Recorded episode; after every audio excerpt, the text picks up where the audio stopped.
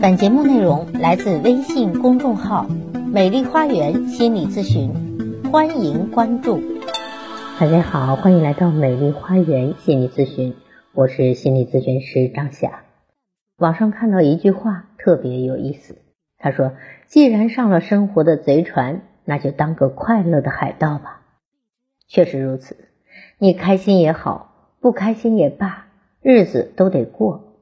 不同之处在于。那些每天乐呵呵的人，把生活过得有滋有味，不论贫富都甘之如饴，其乐无穷；而那些过得郁闷的，则备受煎熬，度日如年，苦不堪言。人生不过三万天，你打算怎么过呢？如果是我，我就选择开心的过，给每一个限量版的今天一份好心情。只是现代人压力大。所以快乐就显得稀缺了，大家内心都会装着各种各样的负面情绪，焦虑、恐惧、不安、愤怒等，这些情绪都是从哪里来的？斯坦福大学的医学院的客座讲师、哈佛大学医学院研究员西多昌圭在《好心情练习手册》一书中提出，容易被他人影响的人，负面情绪是最多的，容易被他人影响。都有以下这几个特征，看看你有没有。首先是忙别人的事，非黑即白，爱找借口，过度解读。如果你不知道自己是不是符合这些特征，不妨看一看下面的情景，看看是否符合你。工作中你觉得自己那么努力，领导却不认可你，升职加薪想不到你，烂工作烂摊子却总是让你做。你愤愤不平，带着强迫感去工作，就算做完了工作，你也觉得这都是在忙领导的破事儿，在帮他善后。你没有收获感，没有成就感，更不会有半分的好心情。心理学上有个词叫做自我效能，指的是当我们面对问题时，认为自己能够切实解决，并产生对自身有益处的自信。要是职场中的你。做的每份工作都得不到自我效能，你的负面情绪就可想而知了。那我该怎么办呢？在书中指出，将自己不喜欢的工作当成是喜欢的工作，就不会有消极的情绪所束缚了。所以，只要你人在职场，碰到一些不喜欢的工作，这是司空见惯的，不必为此耿耿于怀，不必为此生闷气。越是无聊的工作，越是用心将它变成自己的工作，拖着啊，消极怠工，那都不是好办法。只有抱着积极的态度进行自我暗示，做好这件事可以磨练我的耐心，让领导看到我的态度，做好了，可能就有机会升职加薪了。想象自己正在进步，实现了心底的愿望。这样一来，你能够愉悦的面对工作，而不是苦大仇深的把工作当成了替别人做事。世界并不是非黑即白的，它是有灰色地带的。所以那些完美主义者会很痛苦。完美主义其实是抑郁症的帮凶。那些总想避免失败和错误的人，会有强烈的不安全感，更容易抑郁。就跟孩子考试得了九十八分，父母如果觉得少考了两分是罪不可恕的，那孩子的心理压力就会非常大，他会害怕考试，怕考不到满分让父母失望生气，父母呢情绪也好不到哪里去。以后孩子每次考试，他们比孩子还紧张，还焦虑，患得患失。心理学家说，将完成目标定成八成的成功。那么剩下的两层留给船到桥头自然直的乐观心态吧。凡事不要认为没有做到完美就是失败。如果你做了一百件事，九十九件都做对了，一件做错了，就不要难过，你的成绩依然是九十九分，而不是一分或者是零分。我们不能简单粗暴的以偏概全，认为事情只有对错之分。世界不是非黑即白的，也不是零和一百，更不是所有都失败，所有都糟糕。允许自己犯错，允许自己技不如人，接受期望值和实际值之间的落差，不要被它影响。只要心怀下次进步、下次改正的想法，你就学会了灰色思考。换句话说，当你停止完美主义，乐意接受八十分的现状，你才不会被情绪所左右，始终平和。另外，容易找借口的人也容易引发负面情绪。生活中，你是喜欢找借口的人吗？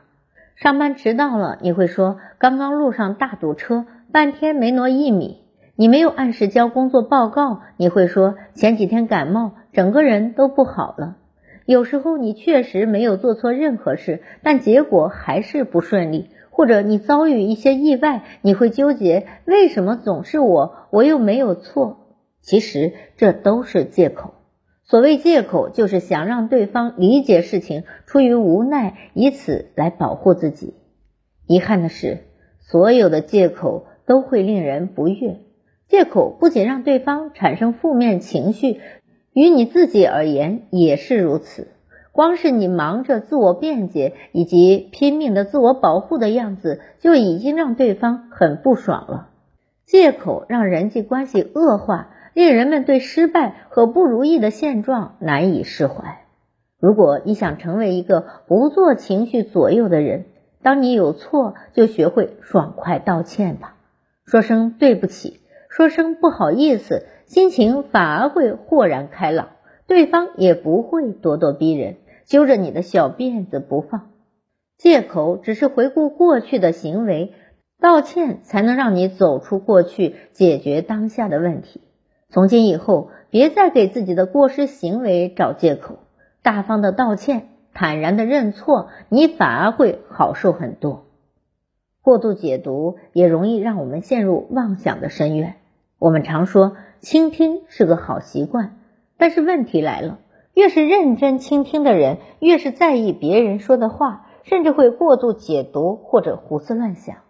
一位咨客跟我吐槽他的同事，咨客在公司做事兢兢业业、严谨上班，同事就对他说了一句：“你这种精英范儿会吃苦的。”此话字面上并无恶意。而我的这位咨客朋友却听出了五花八门的潜台词，他是在讽刺我工作努力但没有好结果吗？他是不是在嫉妒我？我是不是太招摇了？以后要低调一点。这位咨客朋友的想象力太过丰富，同事简单的一句话，他就衍生出了千万种可能，结果就是自己想不开，痛苦到要死。所以，永远不要用自己的错误认知来曲解别人的话，变成妄想式的解读。想要活得开心，按字面意思倾听周围人的声音就足够了，不扭曲，不过度。你说的是什么？我会认真听，但我也会适度的充耳不闻。否则，你越想得深，你就越想不开。想不被情绪左右，挥汗运动是有奇效的。当一个人无法排解、整理杂乱、消极的情绪时，最终的结果就是让自己焦躁不已、痛苦不堪。那怎么破呢？方法奉上。西多昌圭在书中总结了二十八个方法，其中我特别推荐挥汗运动法。如果你留心观察周围身边的人，你会发现那些容易悲春伤秋、经常抑郁的人，普遍没有运动的习惯。运动。不仅能够改变身体的肌肉，还能够改变大脑的内部结构。这不是玄学，这是科学。有运动习惯的人，脑部主管记忆的海马体体积更大，所以这类人的记忆更好，更加的聪明。除了增长智慧，运动的另外一个重要功能就是增加脑源性神经营养因子。这个物质能够增加脑神经细胞之间互相连接的突触的肥料。直白的说，大脑是块地，运动是肥料，土壤肥了，种啥菜都长得好。大脑营养越好，对于情绪的掌握力就越强，你不容易陷入情绪的波动，内心有更强大、更稳健，也更容易靠近平和的幸福。我猜道理你都懂，但你一定会反驳：工作那么忙，那么累，哪有多余的时间和精力去运动呢？很好。你开始找借口了。按照前文的介绍，一旦开始找借口，人们就容易陷入负面情绪了。哈佛大学公共卫生学研究小组证实，哪怕你忙到没有时间去挥汗运动，只要你能减少坐着的时间，也有效果。